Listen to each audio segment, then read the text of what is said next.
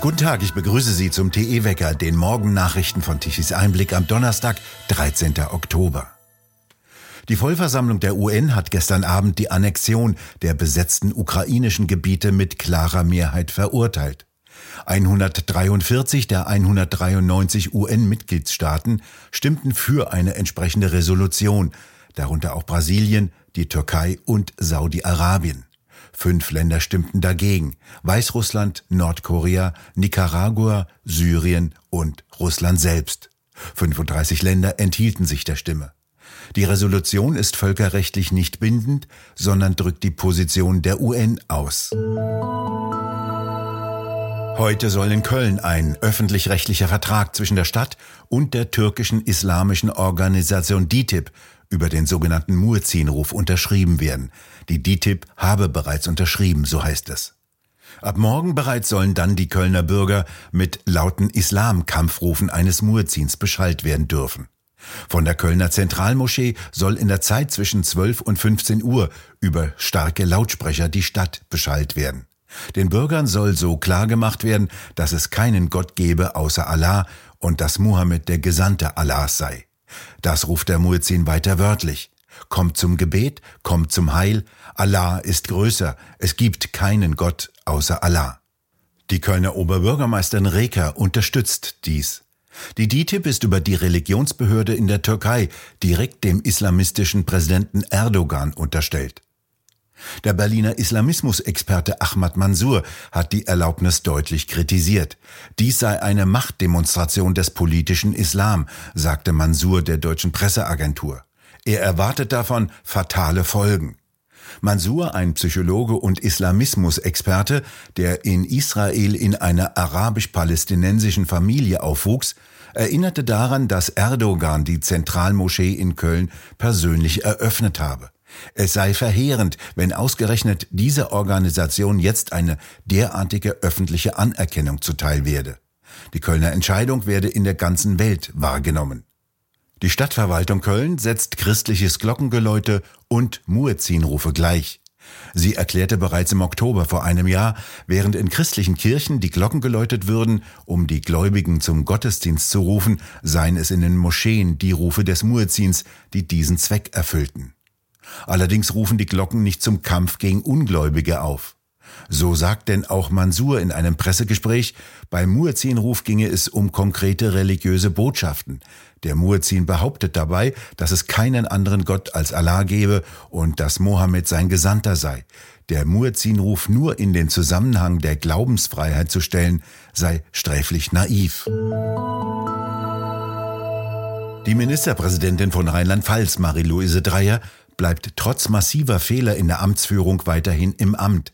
Der Innenminister des Landes, Levens, geht. Er übernehme für die in seinem Verantwortungsbereich gemachten Fehler die politische Verantwortung, sagte er am gestrigen Mittwoch in Mainz. In der Nacht der Jahrhundertflutkatastrophe im Ahrtal im Juli vergangenen Jahres hatte er sich schlafen gelegt, anstatt Hilfsaktionen zu koordinieren. Er hatte dies mit dem Fehlen eines klaren Lagebildes gerechtfertigt. Doch ein Abgeordneter der AfD in Rheinland-Pfalz hat jedoch herausgefunden, dass es sehr wohl Informationen nach einem Hubschrauberflug über die Situation im Ahrtal gab. Daraus hätte der Innenminister die dramatische Lage hunderter von Menschen erkennen müssen. Die Videoaufnahmen zeigen Menschen in höchster Not, die im Hochwasser verzweifelt um ihr Leben kämpfen. 134 Menschen starben in der Flutnacht in Rheinland-Pfalz. Die Polizei wiederum erklärte, diese Aufnahmen aus dem Polizeihubschrauber seien aus Versehen vergessen worden. Dreier warf Levens erst auf Druck von Medien, darunter auch Tichys Einblick, nach über einem Jahr nach der Katastrophe aus der Regierung. Zuvor war die damalige verantwortliche Umweltministerin Spiegel von den Grünen in Berlin Bundesfamilienministerin geworden, bevor sie dann zurücktreten musste. Der gut versorgte Ex-Minister Levens will sich nach eigenen Angaben nun eine sogenannte Auszeit gönnen. Auch über ein Jahr nach der Katastrophe warten die Opfer immer noch auf Hilfe von der Landesregierung. Weiterhin für erhebliches Aufsehen sorgen die Vorgänge um eine Dokumentation in der ARD über den Terroranschlag auf israelische Sportler bei den Olympischen Spielen 1972 in München. Die ARD will jetzt laut einer Sprecherin des RBB den Vorgang aufarbeiten, was auch immer das heißt. Der Sender hat bekanntlich schon ziemlich viel aufzuarbeiten. Wie der Fokus berichtet hatte, bekam einer der damals beteiligten Terroristen 2000 Dollar für seinen Auftritt. Der war an dem tödlichen Anschlag beteiligt und rühmte sich in der Dokumentation seiner Taten und erzählte unwidersprochen, er würde jederzeit wieder Juden töten. Auch die staatlichen Filmförderungsanstalten, die diese Dokumentation mitförderten, fanden bisher nichts an diesen Verhöhnungen der Opfer auszusetzen. Der Terrorist erhielt als Honorar für das Gespräch 2000 Dollar. Dies bestätigte die ARD gegenüber dem Fokus. Doch die zuständigen ARD-Sender hätten nichts von der Zahlung gewusst, so der Produzent. Nicht wirklich glaubhaft prüft doch die Bürokratie der Sender penibel alle Produktionsabrechnungen. Dass der politisch brisante Auftritt eines der überlebenden Terroristen in einer großen vierteiligen Dokumentation der ARD unbemerkt geblieben sein soll, kann auch nur derjenige erzählen, der auch ansonsten den öffentlich-rechtlichen Sendern vertraut.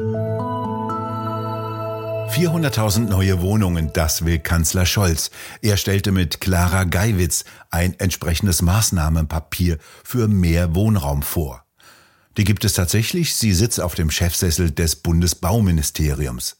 Sie gibt ebenfalls wie Scholz das Ziel von 400.000 Wohnungen im Jahr nicht auf, trotz hoher Bau- und Energiepreise sowie kaum vorhandenem Material. Kein Beton, keine Ziegel, keine Fenster.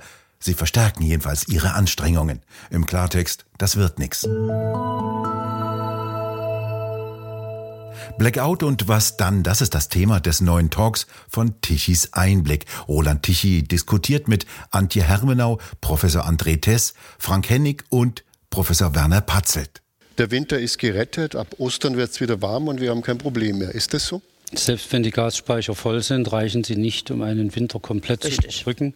Zweitens wird das Gas aus den Gasspeichern nach marktwirtschaftlichen Prinzipien gehandelt und nicht äh, zugeteilt. Insofern möchte ich vor einer äh, was heißt das? Das Gas, das in unseren Speichern liegt, kauft verkauft. jemand anders? Das kann jemand anders kaufen. Das kaufen die Marktakteure, die letztlich den höchsten äh, Preis bieten. Es ist also nicht garantiert, dass das Gas, was in dem Speicher in Norddeutschland liegt, bei Ihnen zu Hause in Ihrem Keller als äh, in der Gasheizung. Also ich habe so. Gas, aber es kommt nicht an. Es kommt, es, es, ist Gas, es kommt bei jemand anders an, weil ein anderer mehr bietet, zu höheren Preisen. Bietet. Wer könnte das sein?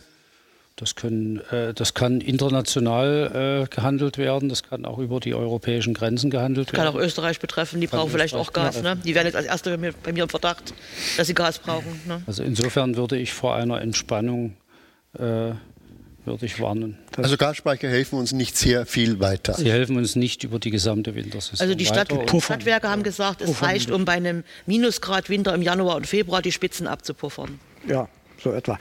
Was Können Sie aus der Sicht des Praktikers dazu noch etwas sagen? Wo kommt das Gas hin und wo kommt es her? Na, wo es herkommt, also im Moment nicht aus Russland, es kommt aus äh, Norwegen vor allem mhm. und in Teilen aus, äh, aus den Niederlanden, zum Teil auch durchgeleitetes LNG, was in anderen Terminals europaweit entladen wurde. Ähm, das reicht so lange, wie es reicht. An welcher Stelle wir dann einschränken und abschalten, das wird dann eine spannende Frage sein, wenn wir wirklich einen äh, kalten Winter bekommen und die Industrie voll weiterarbeiten soll und wir auch weiter Gas verstromen müssen. Denn die Netzreservekraftwerke, die die Bundesnetzagentur in die Reserve gestellt hat, das sind fast alles Gaskraftwerke. Ja. Und fast alle in Süddeutschland, also südlich der Mainlinie. Wenn der Gasdruck in den Leitungen dann tatsächlich fällt, dann fallen die von alleine aus. Das würde nochmal eine Zuspitzung auf dem Stromsektor ergeben. Das vollständige Gespräch können Sie sich ab heute Abend auf der Webseite tichiseinblick.de ansehen.